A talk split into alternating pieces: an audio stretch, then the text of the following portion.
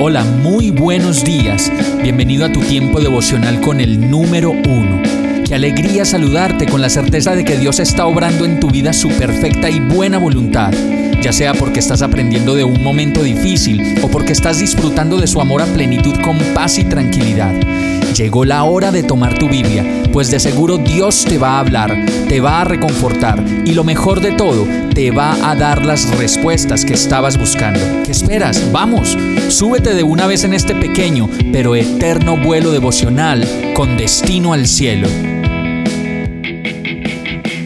Y el mensaje de hoy se llama Alegre pero de verdad. Salmo 16, 8, 9 dice, Sé que el Señor siempre está conmigo, no seré sacudido porque Él está aquí a mi lado.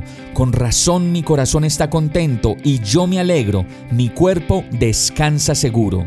Es muy común escuchar a los creyentes decir, cuando se les pregunta cómo están, decir bendecido y en victoria y la verdad es que se ha vuelto como una muletilla de respuesta para muchas personas que de pronto siguen ahí detrás tristes, malhumorados, con rencores, con falta de perdón, con amarguras y cosas entre el pecho y la espalda que no los dejan vivir verdaderamente tranquilos y alegres.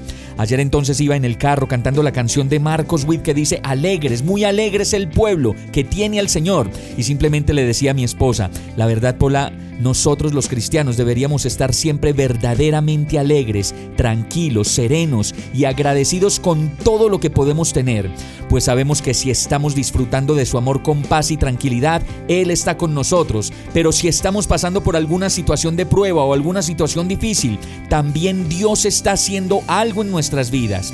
Que dicha entonces que cada uno de nosotros hoy solo pueda revisar si en verdad estamos viviendo una vida llena de contentamiento y seguridad en el Dios que tenemos. Pues si no es así, entonces aún nos falta conocer mucho más a ese Dios que nos ama tanto y descansar en Él todas nuestras necesidades y problemas. Vamos a orar. Amado Dios, tú me haces tan pero tan feliz y sé que todo esto no ha venido a mi vida de la noche a la mañana, no, ni como algo forzado sobre mí, sino como una convicción, como algo real, como algo que disfruto, como algo que siento en todo mi ser.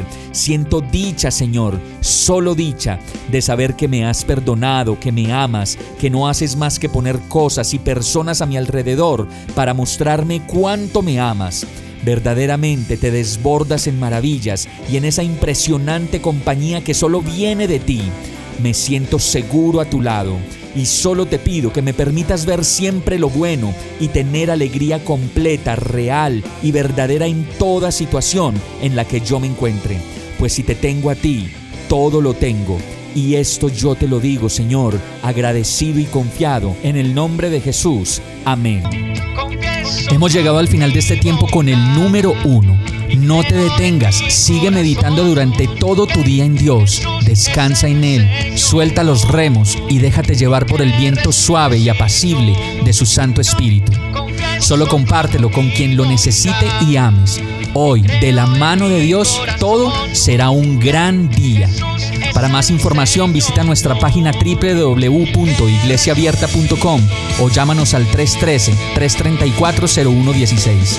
Oramos y rogamos para que cada día te enamores más de Dios y para que no pares de pasar todo tu tiempo con el número uno.